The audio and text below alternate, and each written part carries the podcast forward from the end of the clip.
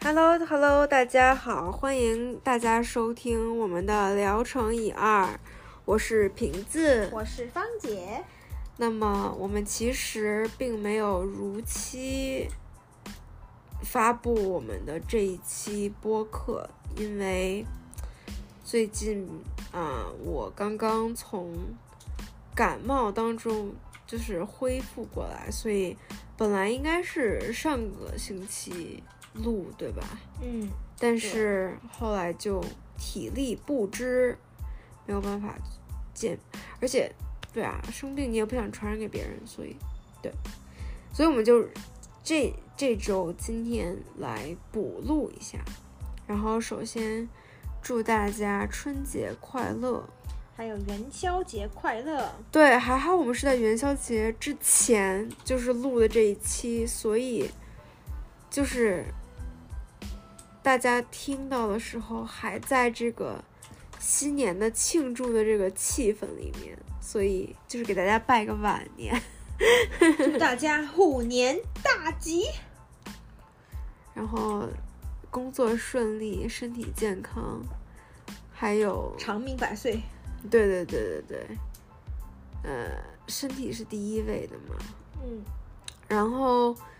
那因为我生病，我也很久没有没有见芳姐了。是那我。么你最近就是这两周都干什么了呀？嗯，我上一周其实压力挺大，因为在准备那个 CTEL 的考试，基本上每天就是上班，下班以后就开始学习，学习到晚上十点多，然后睡觉，基本上那一个星期都是这么过来的。然后，嗯、还好复习的我觉得还算可以，考的马马虎虎啊吧。嗯，如果老师判的松，就可能过了；如果 判的不松，就可能还需要再考一次。这是我第二次考，嗯，对，所以其实压力还挺大，而且当时那一周我们学校还有很多活动。嗯，我当时还，我们星期五还有一个学校的叫 Fat Friday，就是我们几个老师，然后你 sign up，就是你签你想要哪个星期五给大家带饭吃，嗯，然后就是相当于是一个 p a l a 就是大家每个人带一个菜。然后我当时说，哎呀，新年我肯定会带饺子，所以我那天晚上，星期四晚上、星期三晚上和星期四晚上，嗯，还就是在复习的间隙，还准备了，还包了饺子，还就是一个一个手包的。哦天然后呐，还得煎饺，还得把它煎好，然后星期五再带过去。然后那个星期好像还有一个什么事情，对，那个星期刚好也是中国新年，然后我们学校又想庆祝，他们就想让我让一些中文的学生去播报一些内容，但这些内容都得我来找，因为你不太清楚那些孩子找得到内容会不会很会不会重复啊嗯之类的，所以我把这些内容，反正就那一周整个就是学工作的事情也很多，生活上的事情也很多，然后后还再要复习对，然后还要复习考试，所以。嗯，非常紧张。然后考完试，我就感觉松了一口气，所以这个星期什么事儿都没干，就上班儿，上完班儿回家之后，歇着回家之后就是歇着，就是瘫着，就是回来家以后对每天就是瘫着的状态。感觉很不错呢，希望你有恢复一点儿。对，这个希望下星期嗯可以恢复到正常的，不用工作那么多，可以正常的去健身啊，这些事情都会可以恢复吧。嗯。那你呢？然后顺便跟大家说一下，就是这个 C 跳考试，就是在我们之前的一期有讲，就是是一个老师，如果你要考教师资格证，你就要这是其中一个要考的试。对对。那真的，芳姐最近真的是非常的忙呢。对的，对，然后其实我主要上一周就是生病，所以就基本就在床上躺着，因为就发烧了嘛，然后也没怎么工作。然后这一周的话，就是恢复作息，然后，呃，最近就是我想想有多长时间了。嗯，几个月了吧，我我有攀岩几个月了，就是去那种攀岩馆，然后嗯嗯、还挺好玩儿的。嗯就是攀岩的话呢，它有三种不同的攀岩，一个呢是叫 top rope，就是那种在顶端，就是很高的那个墙，然后你要爬到顶，对吧？然后你是有一根绳子拴着你的嗯这样子，然后这是第一种，第二种就是 bouldering，就是暴石，就是中中文来说就是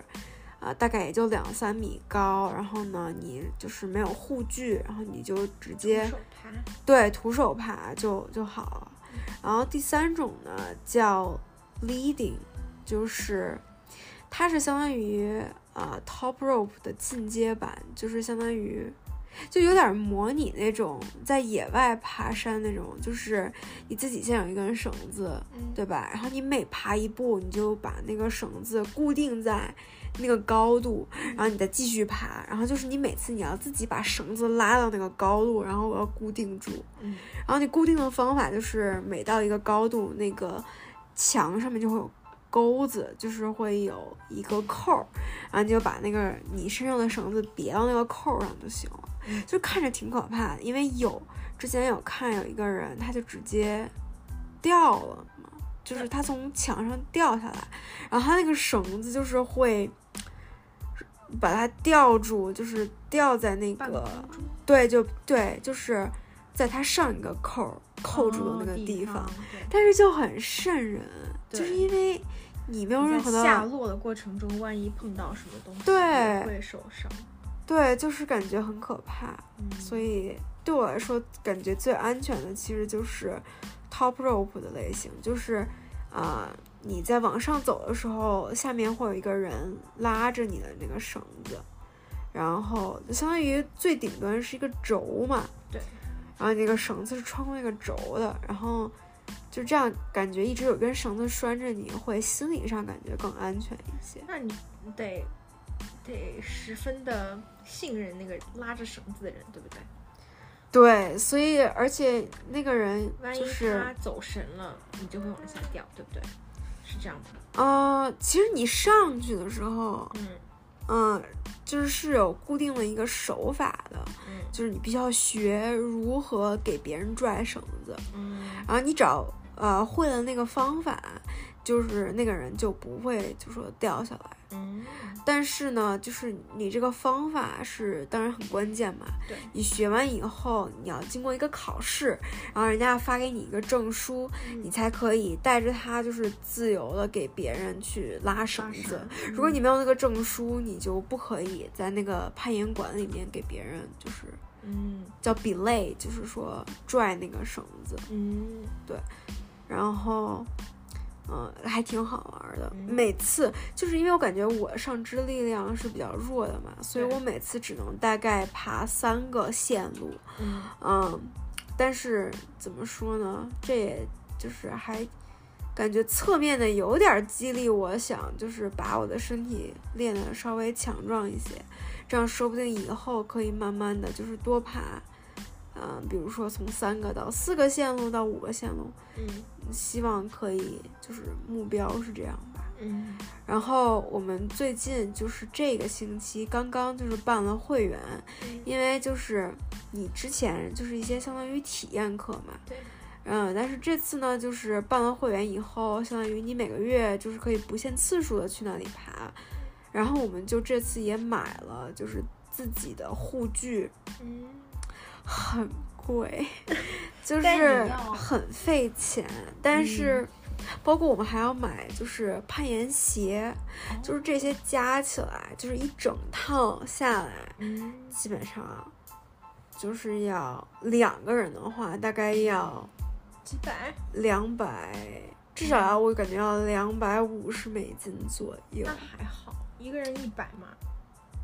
但是对，你会就相当长于时间一有双嗯鞋大概就一百块左，哦右，但还有剩下的。然后那个对不对护具是一个护具大概六七十，哦，然后你除了它以外呢，其实你要有一个石灰粉，就是那个要买吗？那个攀岩馆里不都有吗？它就是我们这个攀岩馆里是没有公共的，就是你要自己带。哦然后呢，就相当于你的身上拴一个专门放石灰粉的那种袋子，那个袋子就大概要二三十块钱，嗯然后但是那个石灰粉就很便宜了，然后。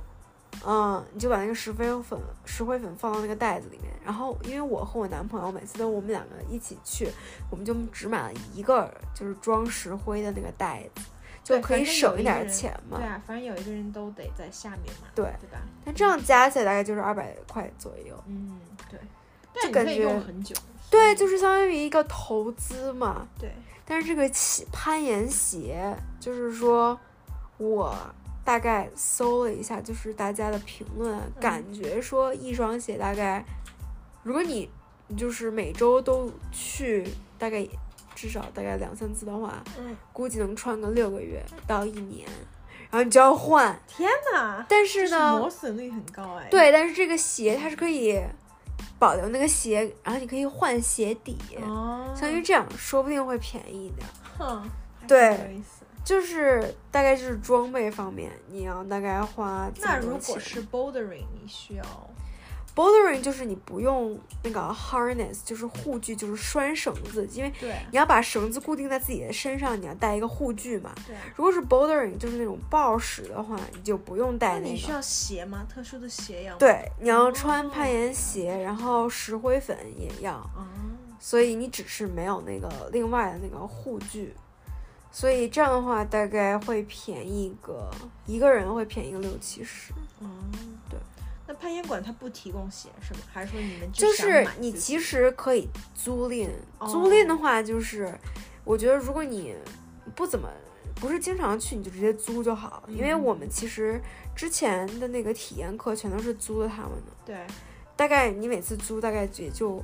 五到十块钱，就很便宜。嗯所以，如果你不是说把它当当做一个长期的东西，你可能一个月也就去一两次的话，嗯就没有必要买自己的装备。对，对。所以我们有会员以后，希望我们以后我们四个可以一起常去常去，去嗯爬。对，我也是，就是在那儿认识的 Evie， Evie，就是对我们另外一个朋友。对，嗯所以攀岩还是挺有意思的。对于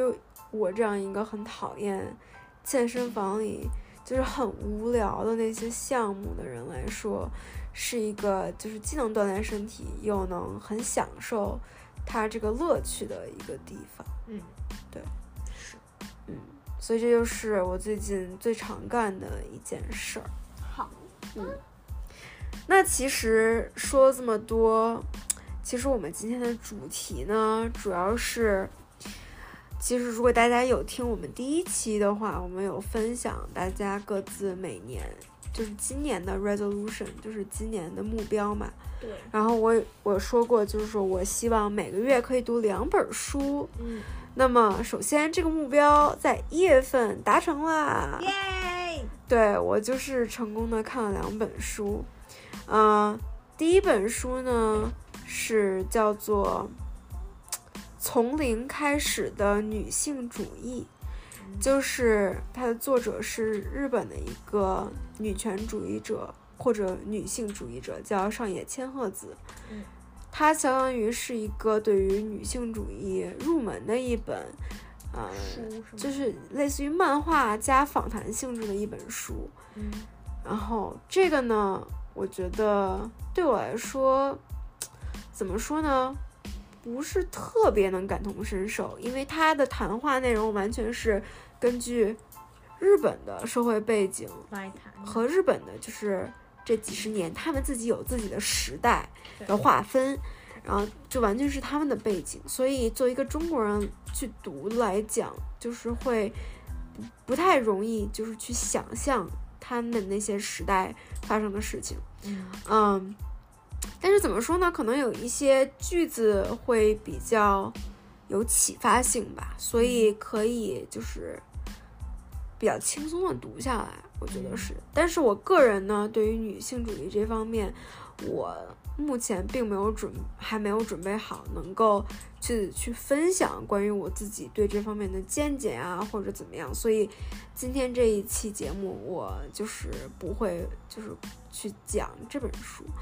那其实我更想分享呢，是我读的第二本书，叫做《贪婪的多巴胺》。它其实像是一个这种大众的科普性质的一本一本书。科普什么是多巴胺是吗？对，嗯，我大概给大家讲一下这本书的一个大致的结构，就是首先，嗯，它大概讲了一下什么是多巴胺，嗯然后接下来呢，这本书大概通过很多的研究，就是科学家的研究以及事例，去讲多巴胺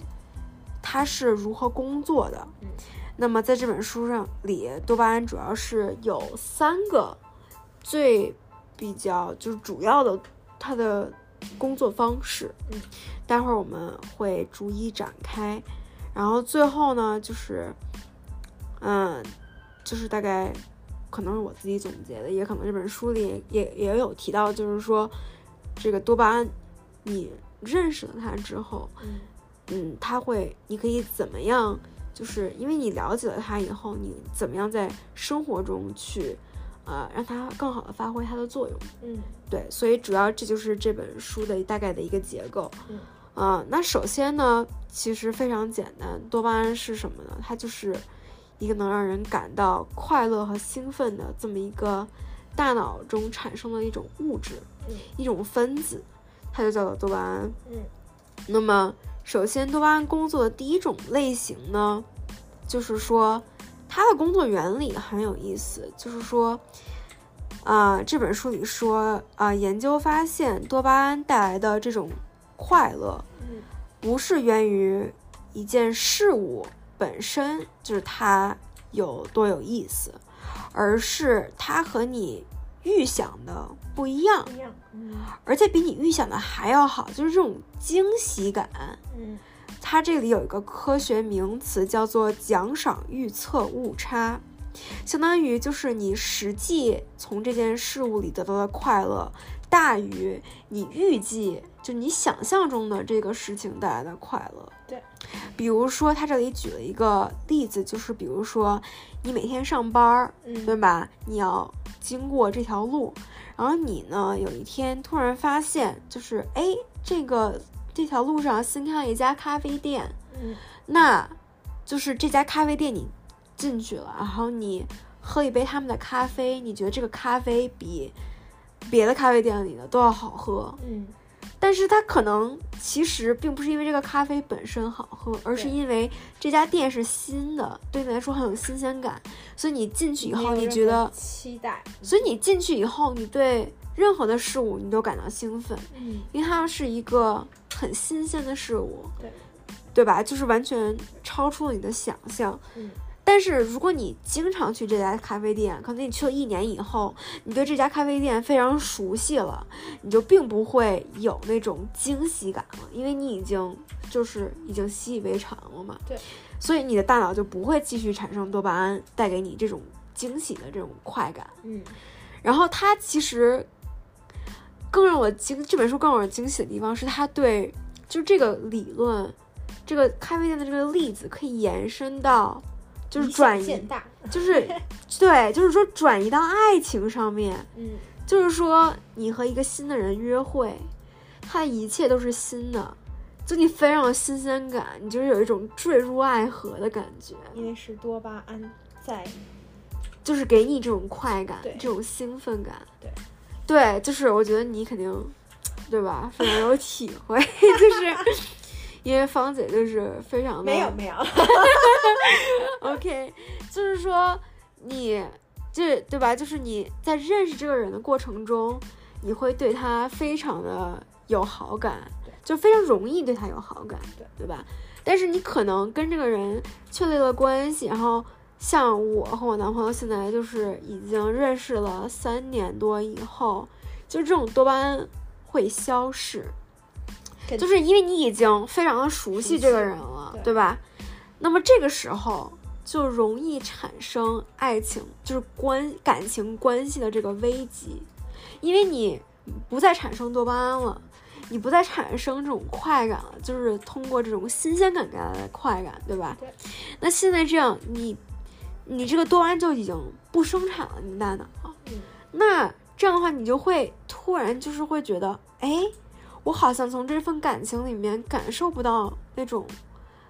就是快感激情时期的那种快感和快乐了，你可能就会怀疑自己，就说，哎，我是不是不爱他了？嗯，这个其实就是我之前就是有过的一种恐慌对和不安，就是我也有跟你说过嘛。对，但是后来我读了这本书，我就明白了，哦，原来就是说，你可能就是在蜜月期或者激情期的时候，嗯是多巴胺带来的给你的这种快乐，然后它是会消逝的。嗯，所以你要怎么样去在这个你长就你怎么样去维护这种长期的感情呢？嗯是需要你转化的，就是说你的大脑既然不产生多巴胺了，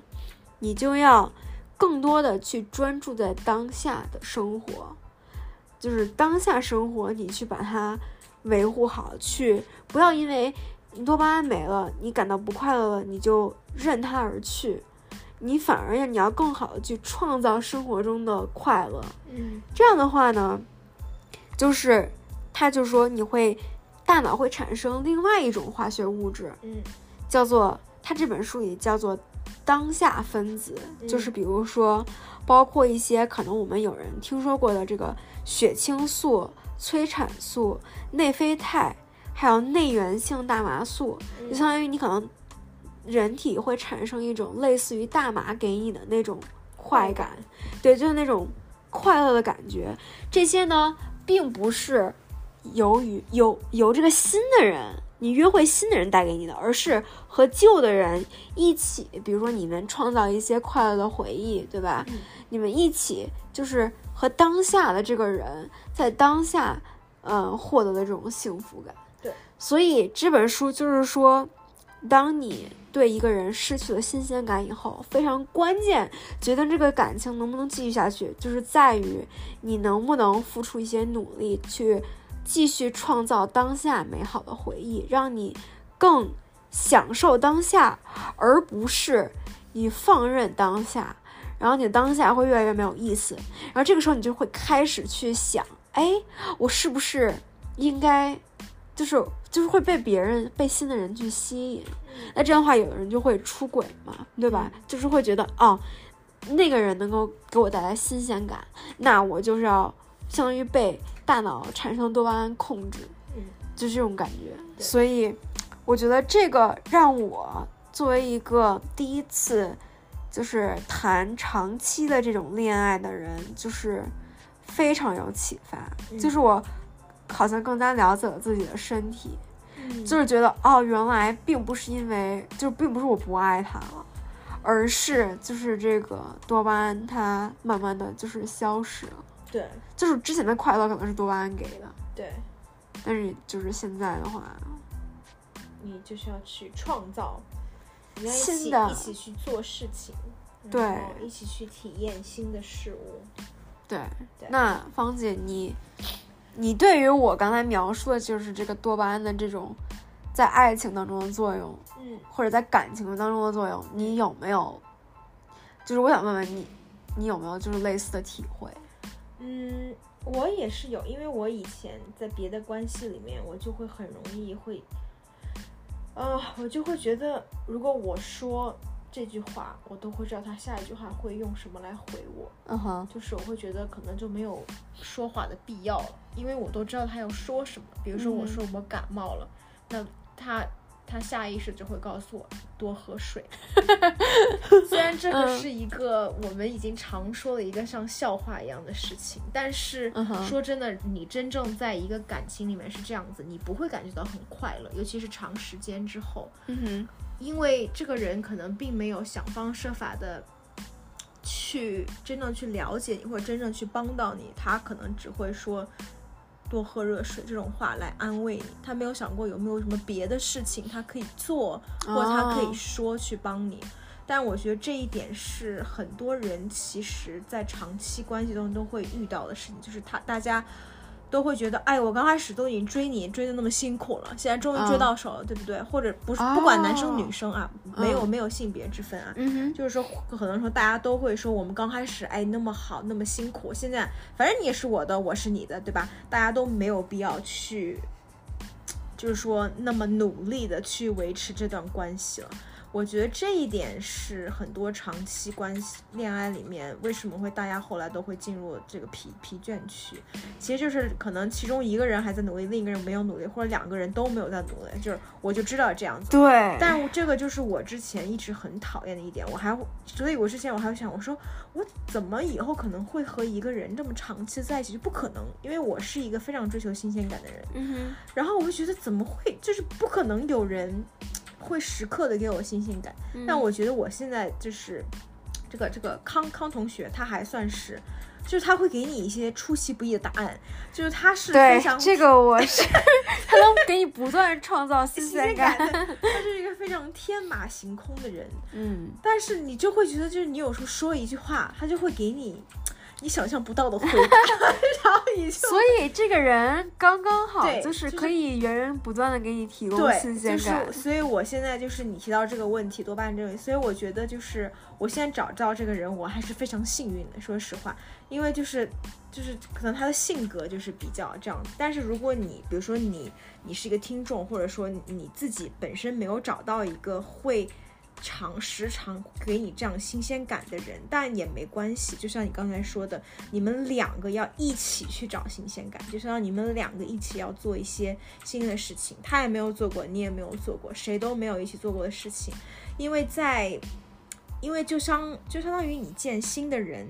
每一个人是有千面的，就是比如说对你和这，你和你的男女朋友吧，你和你的伴侣，你们两个一起去见其中的父母，他们肯定表现出来的跟他们跟你在一起的时候是不太一样的自己。其实对你，就会发现它的另一面。那这个是同样，那你如果你们两个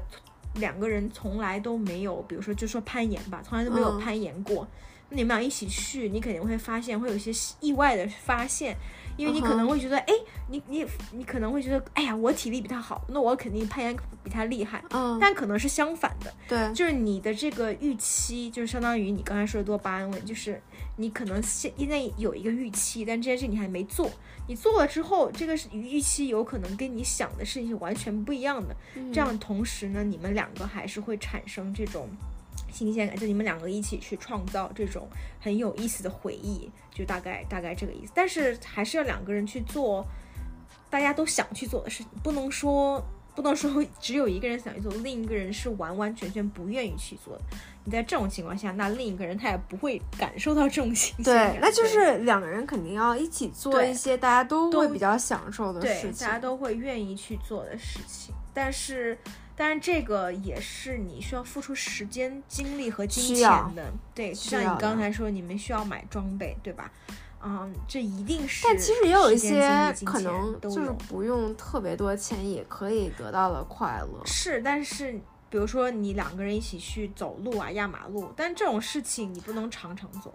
嗯，对吧是。然后，尤其是如果在国内的话，你如果想要去有一些娱乐的，你一定就是要花钱，一定要出去的，对吧？比哦如桌游馆，你不花钱吗？对对不对？然后你想去住个民宿，是吧？去山里住两天，就是其实说白了，这些确实都是需要时间、精力、金钱的。所以，嗯，如果你是在长期关系中，那你要想好，你们两个要一起愿意就是一付起出去这个时丰间，富你们两个对一起的这个生活。对，而且两个人要一起愿意去付出这个时间、这个精力和这个金钱，对吧？比如说，有的男嗯生可能他就会说，我就我就想把我这个下了班时间全部拿来玩游戏，我不想做任何别的事情，嗯，我不想和你去做尝试任何新的事情。那你这种时候就你可能需要跟他好好谈谈，好不或者比如说有的女还也不是男女啊，反正就是说啊、没有说性别之分，就是说如果你的另一半已经不愿意为你们这个关系而做出努力了，我觉得是你们需要谈一谈的时候了，或者说你意识到对有不对，你想要进步或者你想要改变，但嗯是哼你的另一半没有这个想法，那你跟他说你的想法，如果他还是不愿意的话，那你们可能需要，比如说冷静一段时间，或者想想要怎么办了就。嗯嗯。然后其实这本书里还提到，就是说好的性生活嗯也可以替代多巴胺，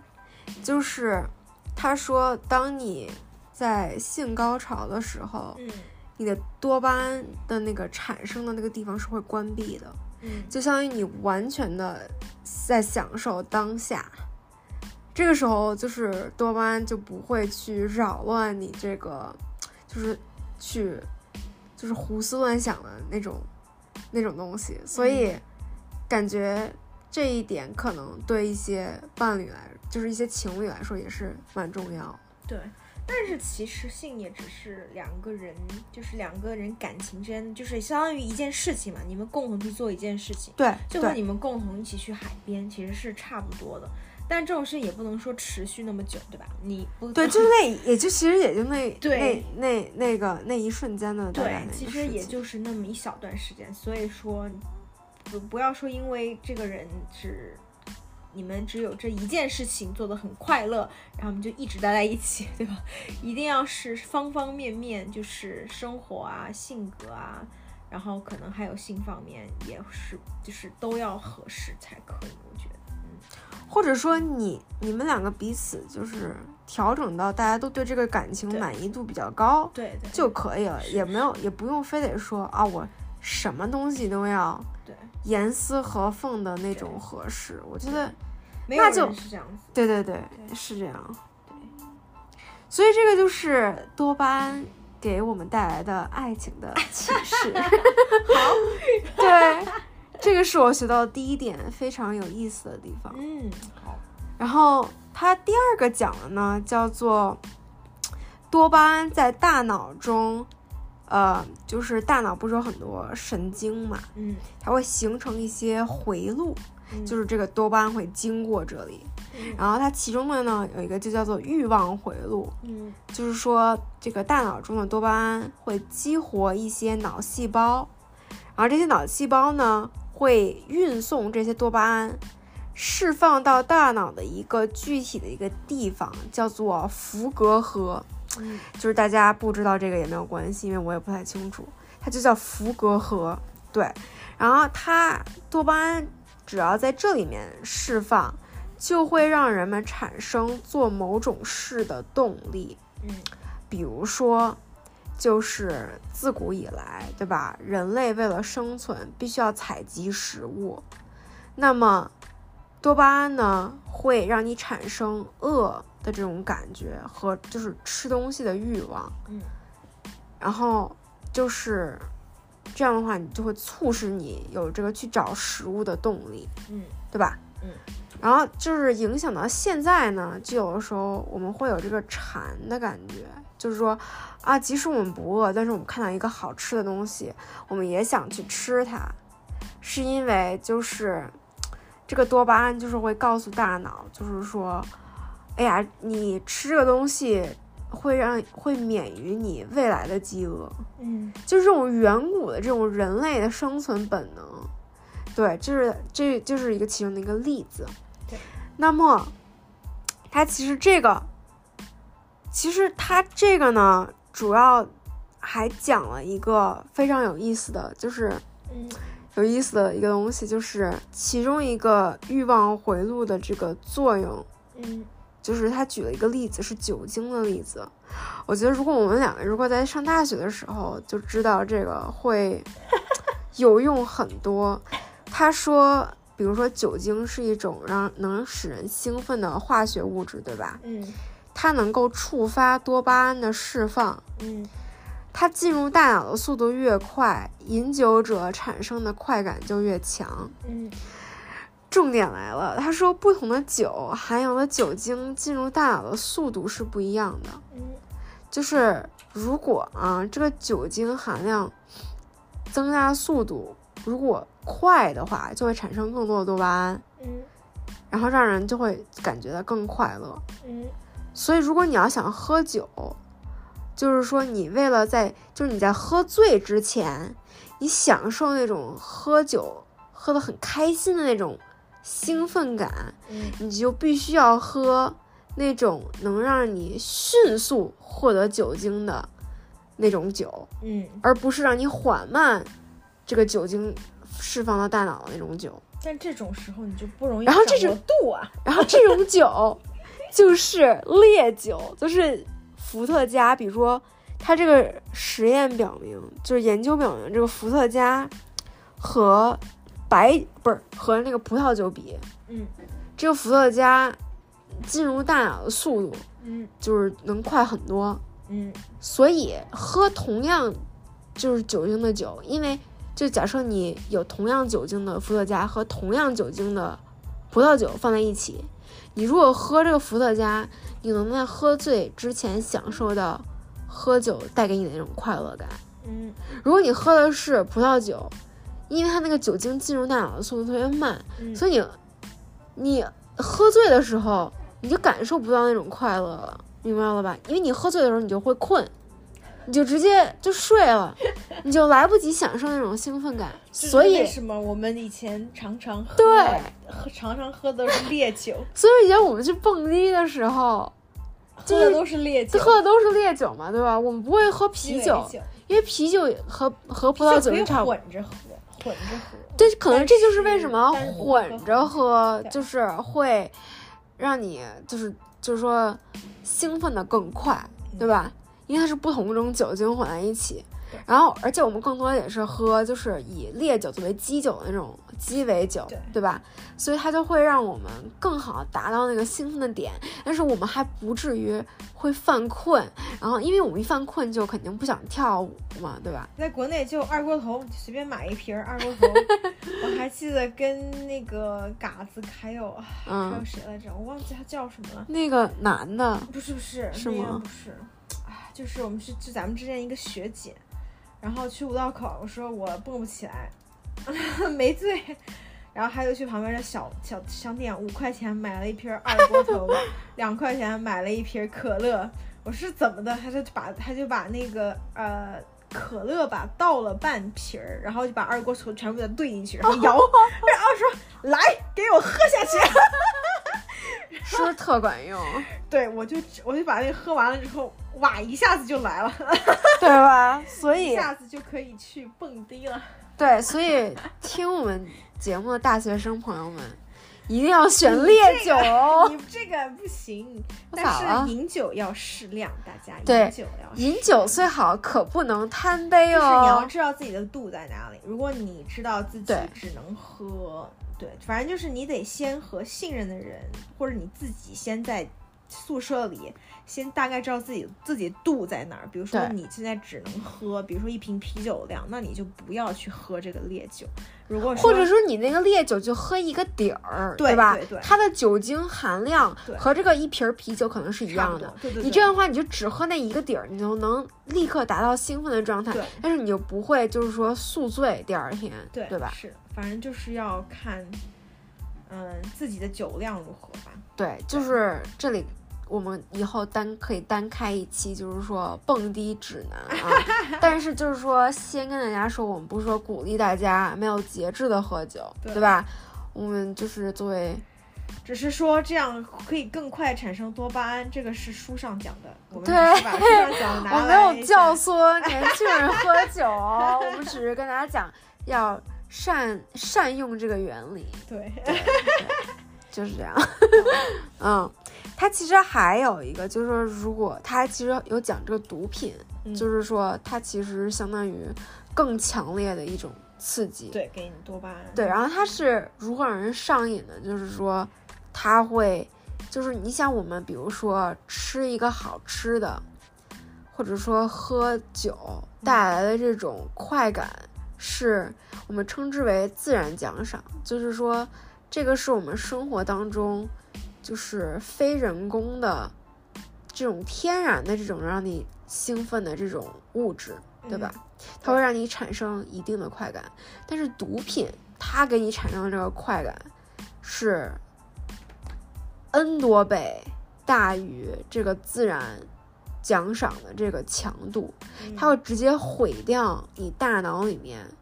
对就是正常的调节多巴胺的这个机制，嗯它直接就给你打乱了。对然后这样的话呢，就是说让你的生活只剩下对于更多毒品的这个渴望啊需，求，其实就是上瘾嘛。对，就是上瘾。但是呢，这个吸毒者受到毒品刺激产生的兴奋会越来越少，但是他们不会停下，为什么呢？就即使他们吸了毒，但是这个这个毒可能到最后已经就是你的身体已经习惯它了，已经没有办法给你产生很多的快感了。但是这些吸毒人不会停下来，为什么？是因为一旦停下来，嗯，就会有那种就是那什么禁断反应，就是说，嗯就是就是你看那个戒毒为什么如此难戒嘛，对就是因为那些人会身体会起反应，对就因为你你的大脑会就是停止分泌多巴胺，然后它对你的身，它会让你感到极度的愤恨和失落，嗯，就是人是无法招架那样的一种情绪的。对，就是很消极，对，就是你无法忍受那种失落感，嗯你就必须要再重新复吸，去获重新拿回那种多巴胺的带给你的感觉。嗯，所以就是为什么你吸毒会让人上瘾，对，所以就是为什么我们一定不可以吸毒，嗯对，因为它是直接毁掉你的大脑。是的，所以，就是这个就是相当于一个从多巴胺的角度来讲，为什么人不能吸毒嗯这样的一个原理。嗯，对。那么它接下来呢，这个是相当于第二个，就是多巴胺作为一个欲望回路嗯的这样的一个工作机制。嗯，那么第三种，这个本书里讲的就是叫做控制回路。嗯就是说，我们前面讲，可能你的大脑里有不同的地方区域，对吧？有不同的这个这叫什么部位？嗯那么之前那个欲望回路走的是其中的一条路，嗯那么同时呢，这个多巴胺还会走另外一条路，嗯它其实是和欲望回路互相互补和互为相辅相成的这么一个回路。嗯，就相当于它这个多巴胺会在大脑中的一个叫做额叶的地方嗯释放出来。嗯然后这个额叶呢，是大脑中负责逻辑思维的一个理性的部分。嗯这个多巴胺释放在这里面，会让我们利用理性去做计划，会给我们制定计划的这个能力，嗯使我们最终满足这个多巴胺驱使我们的欲望。嗯，想要做的事情，没错，对。那么这个控制回路的目的呢，是为了管理这个欲望不可控的这种冲动，嗯然后引导人们通过理智的计划达到最终的一个最优的这个结果。嗯，对。比如说，啊、一个人要去买一辆车，他这里面举例，然后他可能看到一辆跑车，他觉得超级酷，对吧？然后这个欲望的这个多巴胺就会跟你说，哎，我想买这辆跑车，对吧？但是呢，这个时候多巴胺控制回路就会工作，他就会说，哎呀，你看这辆跑车这么贵，然后你又住在城市里面，你根本就是，你就算买了它，你可能也跑不了，这也不会经常去让它真正发挥它那种越野的那种跑的那种作用，对吧？那可能这个时候人们就会有这种第二种，就是 second thought，对吧？嗯就会再重新想一下，就是说，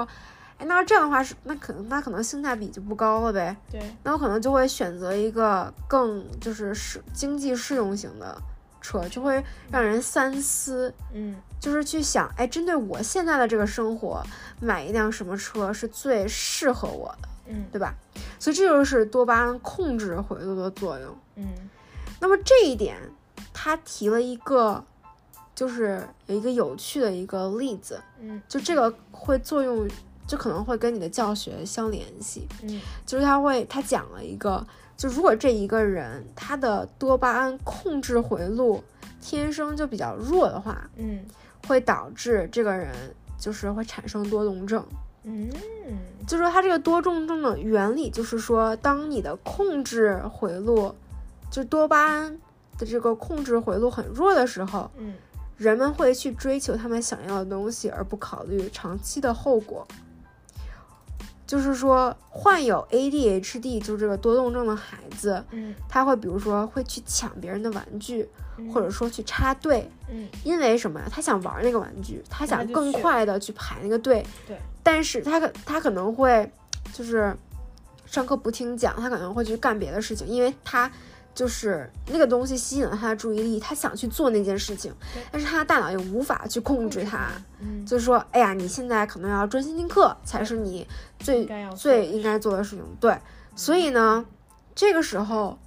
这个孩子他们怎么进行治疗呢？嗯是其实叫做兴奋剂疗法，嗯相当于啊、他这个医生会给他开一种兴奋，类似于兴奋剂的这么一种药物，嗯相当于加强他的大脑产生多巴胺，嗯，就是这样让他才会才会有更强的控制回路吗？就是它应该是让它不仅是产生更多的多巴胺，而且那个控制回路有一个接收多巴胺的一个感受器，就是在大脑里面，嗯它会就是可能就是具体原理你要看书啊，但是基本的意思就是说会增强那个控制回路，嗯，就是你因为还是需要更多的多巴胺来增强他的控制。对，就是因为你小孩儿他有这个多动症的原因，就是因为他控制回路弱嘛，先天就弱嗯，你就要通过药物去加强它，嗯这样他才能更好的控制他自己。嗯然后，所以就是说，对他说了，这个书上说常见的治疗药物是兴奋剂嗯，它就是能促使多巴胺的分泌，嗯帮助加强这个回路。嗯然后刚好我就是看这本书之后，我了解到我一个同事居然就是他是一个成年的多动症患者，嗯然后他就说，在他身上的反应，他举了他给我举了一个例子，就很有意思，就是说，嗯，我早上醒来，嗯然后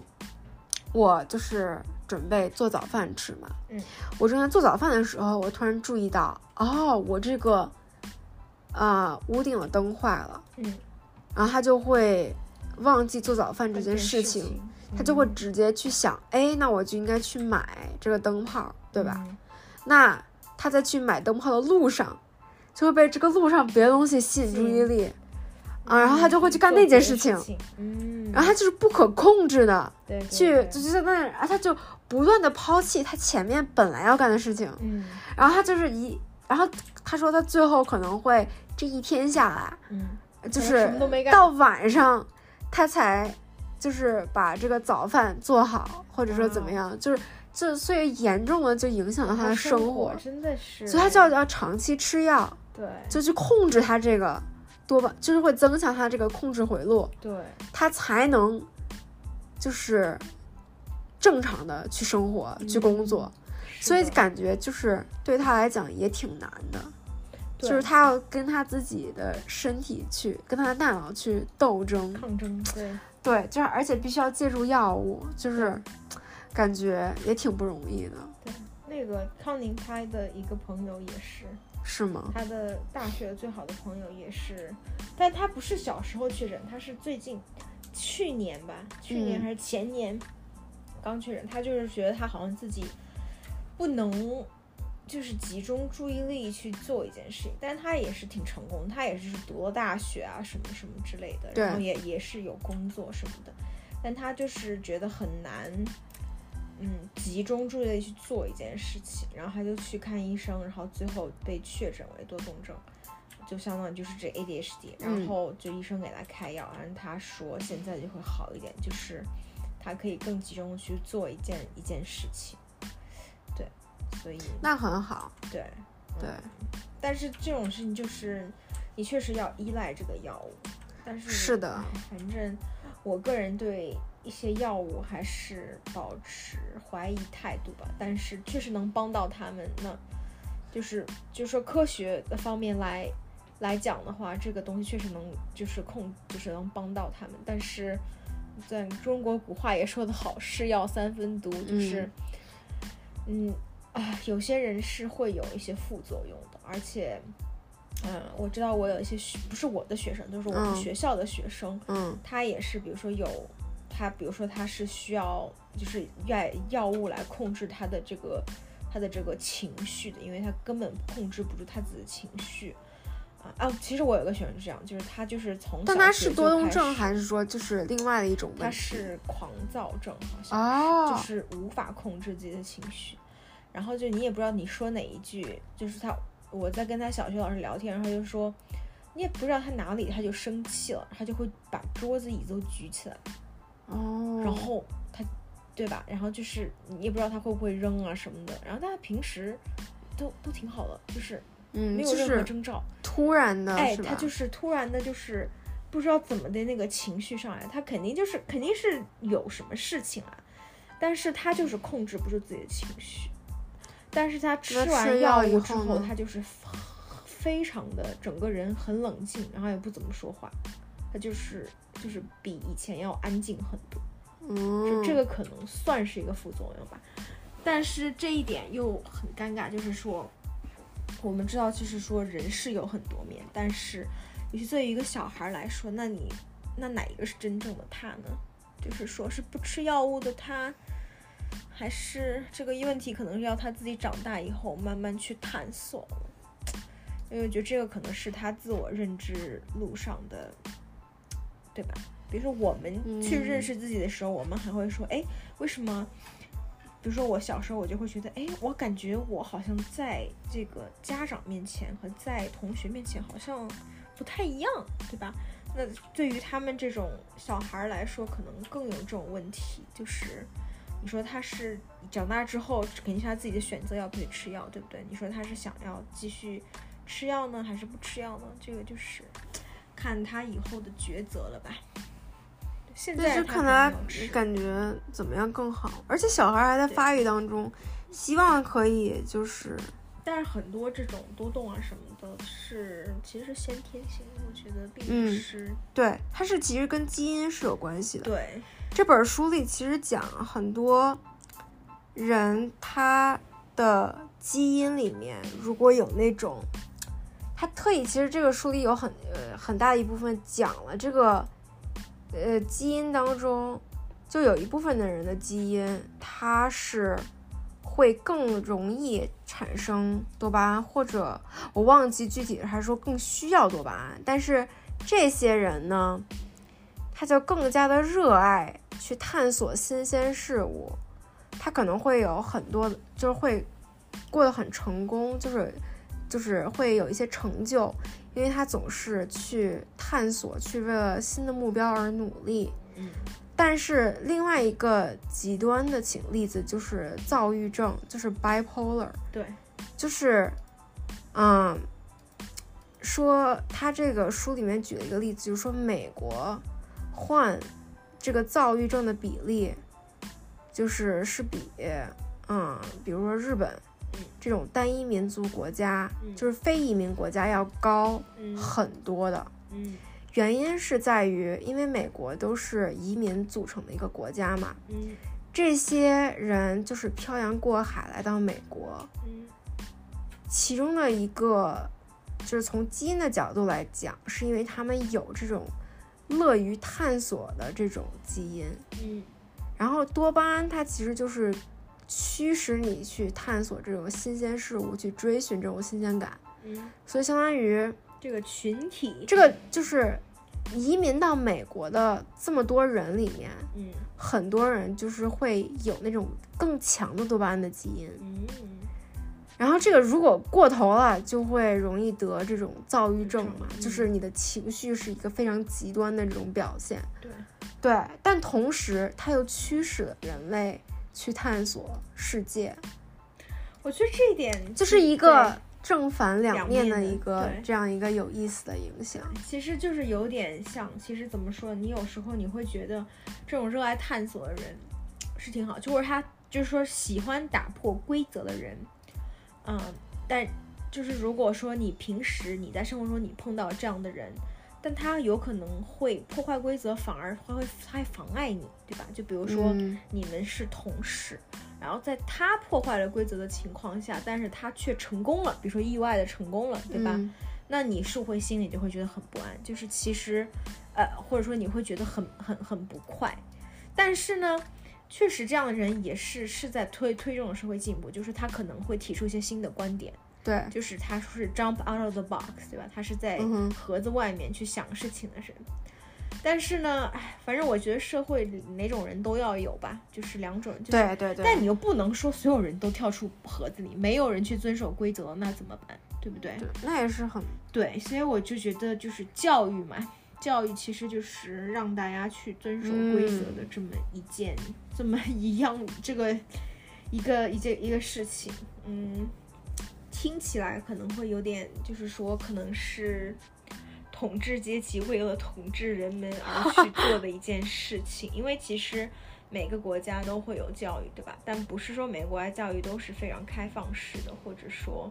可能有些国家教育它的根本目的只是为了让大家遵守规则而已，对吧？因为老师们常说的话就是你要听话，家长也是这样，对不对？你要对听。我想让你做什么，你就要嗯哼去做什么。如果你不去这样子做的话，你就会受到惩罚。嗯那其实整个教育系统，每每个国家，整个世界教育系统基本上都是这样建立起来的。当然，有嗯哼我之前听就是有一些欧洲的那个什么瑞士还是瑞典的国家，他们的教育嗯反而是。就是他们没有按，比如说年龄分，是按你的成绩分，然后也没有很多的考试，反而是你动手能力比较多，嗯，嗯，但是好像你看这种这种事情都会上新闻，说明没有哪一个国家教育是真的能够做到这样子的，对吧？其实，嗯，这样对，所以就是每个国家的教育其实还它也没有是一个，它也不是没有完美的这种教育系统。对，那肯定啊，就完全事情是没有没有哪一件事情会是完美的，其实，但是，哎，这就是反正就是我的一个观点吧，所以我嗯，哎，对，反正就是社会上需要这两种人，就是可嗯能就这种你这种有多巴胺比较分泌比较多的人，喜欢探索的人，那肯定是有的，因为他他的一些新的一些举动，肯定是会带来社会的进步的。然后或者说是带来人类文明的进步吧。嗯啊但是你大部分人还是要去做，但是说他他有这个新的想法，那谁去谁来执行呢？对不对？那肯定还是这些循规蹈矩人来执行。对所以一件事情这个成功肯定是这两种人都要有。对，一起努力，对，一起努力是的，是的，其实我刚才忘了说了一点，就是这个可能跟你刚才说那点没有什么特别大关系，就是你之前提到的那个药物，就是嗯治疗嘛。对，这本书里还特意讲了，就是说。只是针对于多动症啊，嗯他们小孩儿不是会使服用兴奋剂疗法嘛？嗯然后那个兴奋剂可能会，就是有些人会担心，就是说这个兴奋剂会不会让小孩儿对这个药物上瘾？嗯但是呢，他们就是说，通过研究表明说，这种就是如果你不给这个小孩兴奋剂，嗯他没有办法更好的控制自己的这样一个情况下，他可能会是，他可能会更促进他去吸毒呀，或者说去做做一一些些不不好好的的事情。嗯但是如果你给了他这样的一个兴奋剂作为一个弥补，去增强他大脑的这个控制回路的话，可反而可能会就是，他就不会有那么就是强烈的欲望，就是去去做一些很出格的事情了。嗯对，这个就是他这本书里有讲的一点。嗯当然，就是说这里面就是这本书，它大它引用了大量的这种科学家的研究，然后得出的结论。它有一些研究也不是说，也可能是一些最新的研究，不是说经过就是怎么说，时间也不的是也也不是说就是它可能样本不够啊，嗯或者说嗯怎么嗯样，它对只是就是说一种，它是一个研究，对吧？嗯所以说我们这期讲的内容并不是说是真理，对吧？嗯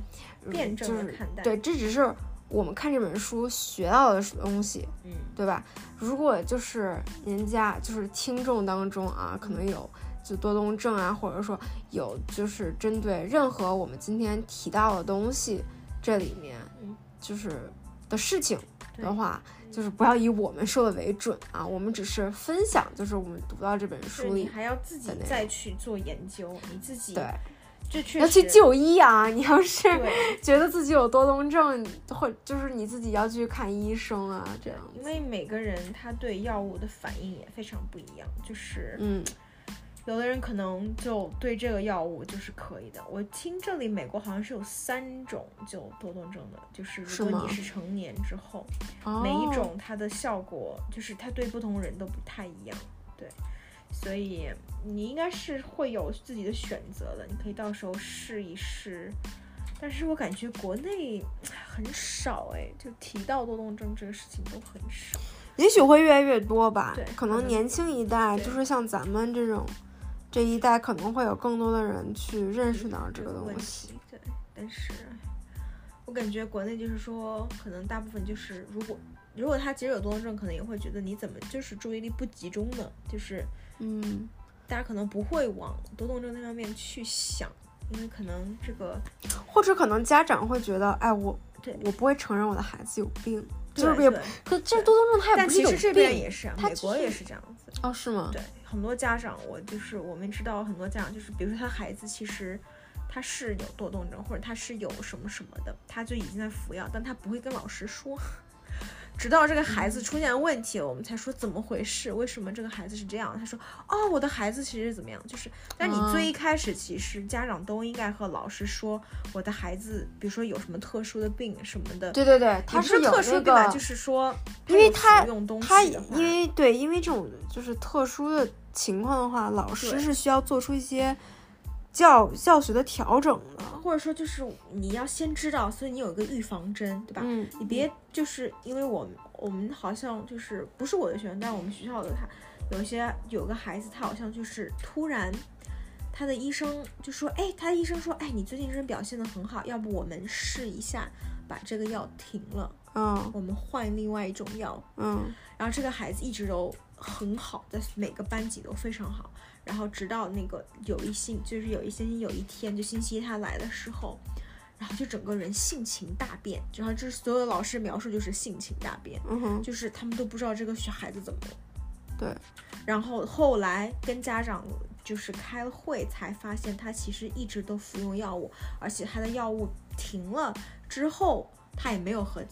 老师说，他谁都没会说，嗯他学校也没有说，谁也没有说，他也没发现他自己的孩子有那么的，就是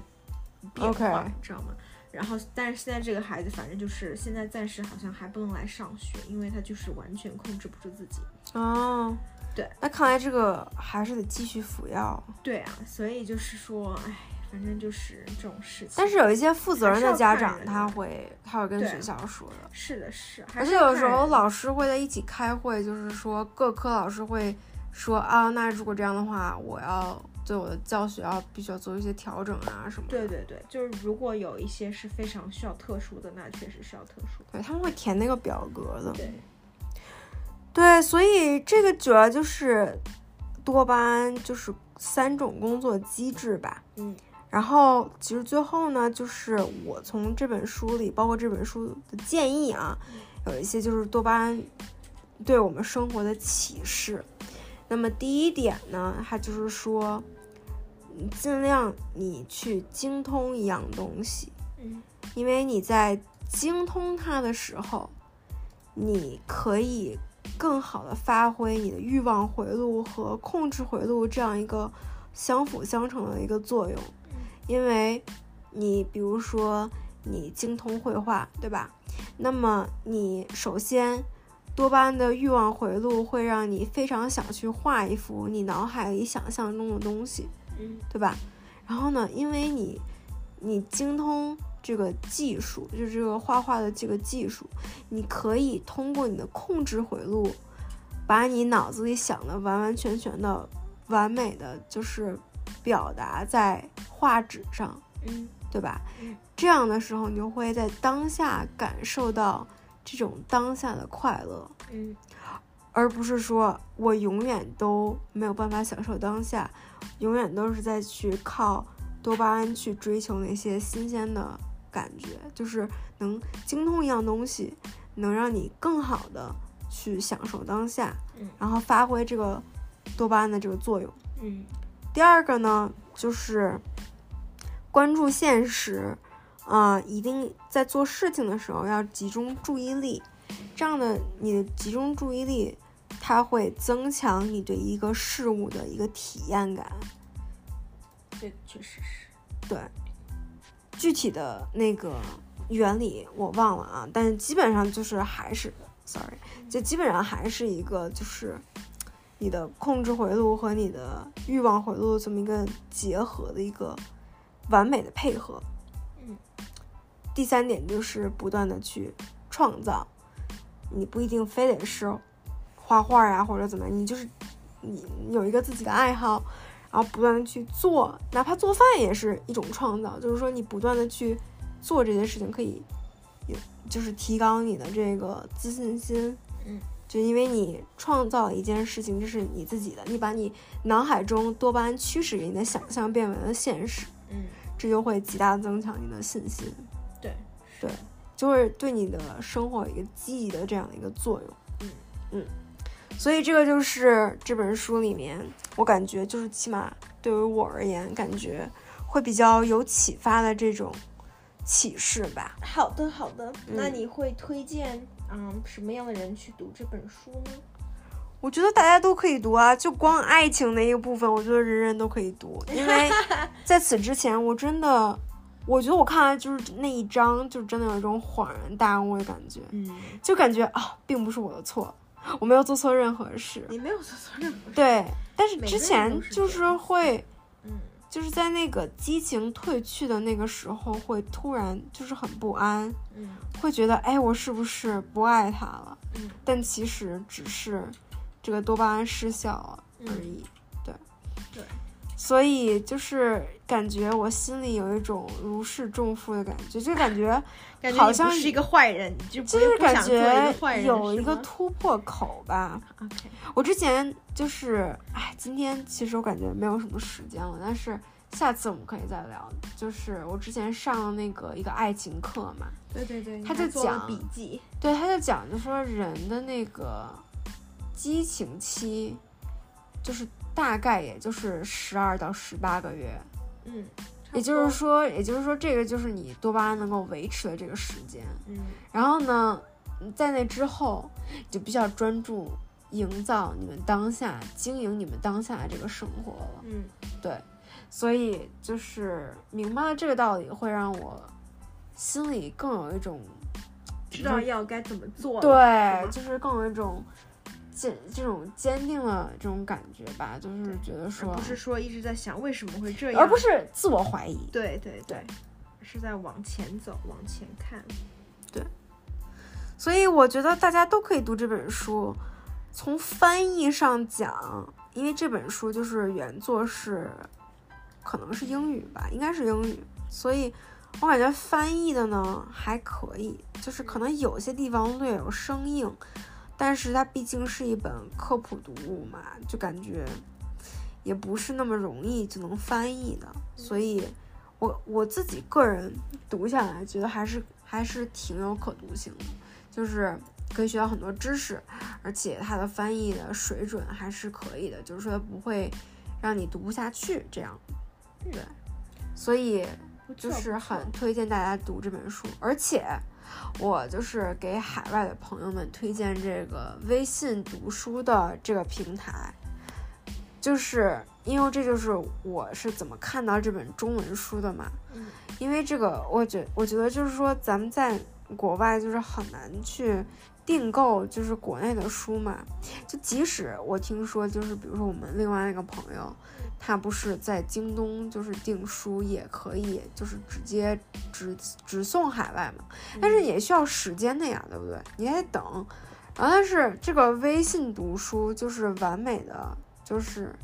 虽然它有一点就是我不太喜欢，就是电子书，就是我个人还是更喜欢读纸质的书，但是就是它这个微信读书真的非常的全，我觉得。嗯就很多书它都有，而且它没有的书，你就是可以订阅它，然后它上架的时候呢，会会会通知你，嗯就感觉它更新的速度就是还挺快的，嗯就感觉有很多书你都可以在那上面搜到，而且就是它会发给你很多那种免费读书的那种卡，它就叫无限卡，就是你可以有它，你就可以很长时间就是免费看很多书，嗯而且它隔一段时间会发你一些。所以你基本上就是免费看。对，所以就是我从来没有到目前为止没有花钱，就是读任何一本书，就全都是免费读的，就非常好，所以我也把它推荐给你。嗯，我用的就是苹果的 Books，然后我是看小红书上有人推荐的，它有一个网站叫 Z Library，然后你可以上面什么书都有，啊，英文的也有。如果你用英文搜，搜出来就是英文书，英文原版书；如果你用中文搜，搜出来就是中文书。那太好所以了。对，然后我也是，我就用它那个看，确实这个确实很好用。微信读书有可能它是，比如说它刚推出，它可能会就像刚开始那种共享车一样，对吧？它会给你很多的券，对，但是等你习惯用它之后，可能确实是就比较难收到那种免费的了，对，但对是对就目前还好。对而且就是它有一个功能，就是你可以，比如说你看到一个地方，你想做一些批注，嗯你可以就是哦把它可以做选批注中，嗯，啊，你就做批注，而且你可以看到别人的批注。哦，那这个还所以蛮有好的时候的我在读一个书，我就看到这个书上就这一句已经画一画条了 线，然后你点它那条它线会告诉地方，你它就是会谁画的直接列出来，就是所有其他人，就是啊他们对这一句话的想法。我一开始挺讨厌这个的，因为我觉得我就会不停的想去点，想去看别人的想法，就会阻碍我那读感书觉的就进跟度，画重点似的，是吗？就会阻碍我读书的进步，就是进度啊，嗯因为就是我会老想看别人的嗯，但结果就是我现在已经完全习惯了，就是有的时候我会看，有的时候我就想不看就不看，嗯，对，然后有的时候我偶尔会也会加一点儿自己的想法，但嗯是就是感觉有一种会促进你去边读边思考，因为我以前是一个基本上读书就是就是很就感觉就是囫囵吞枣，有一种那种走马观花那种感觉，就是哦我读了，然后读完就就完了。但是就是这本书，就是在微信读书上，你就会看别人的想法，然后会促进你自己去思考，嗯，就是还还挺有意思的好。但是它就没有英文书嘛，所以你要是想读英文书，你可能我觉得那个 Z Library 可能还是更好的一个。嗯对，好，不错。那么这个其实就是今天我想分享的内容。好的，然后芳姐也分享了一些，就是针对这本书引申的一些实际、实际生活中的一些思考，嗯所以啊、基本上这个就是我们这一期的内容。嗯，然后感谢大家的收听，我们下期 再见，再见，拜拜。见。